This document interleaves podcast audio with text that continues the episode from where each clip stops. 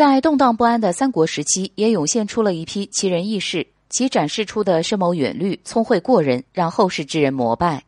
今天要介绍的是侍奉过韩馥、袁绍两位军阀的沮授，能力不亚于诸葛亮、荀彧等一流谋士，足见他的谋略水平也是十分让人敬服的。但就是这样一位人才，最终却因忠于庸主而获得了一个悲凉凄惨的下场。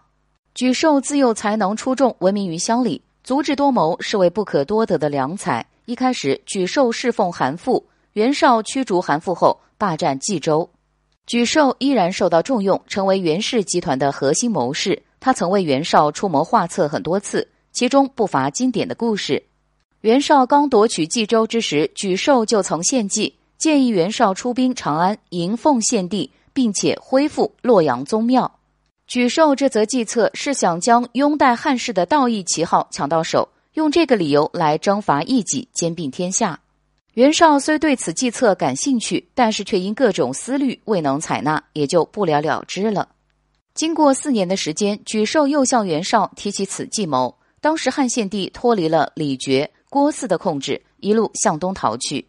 沮授怕错过时机，再次提醒袁绍，不料优柔寡断、见识浅薄的袁绍没有采纳沮授的建议，反而认同了他身边同样鼠目寸光的郭图纯、于琼的话。他们认为将皇帝迎奉过来。将会有很多不便，动不动就要请示汇报。如若听从权力受限，如若不从，恐有罪名降身。袁绍就这样失去了好时机。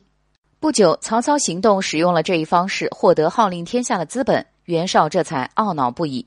往后他也未曾吸取教训，对于沮授的建议不当回事。最终，袁绍兵败官渡，狼狈逃回河北，一蹶不振。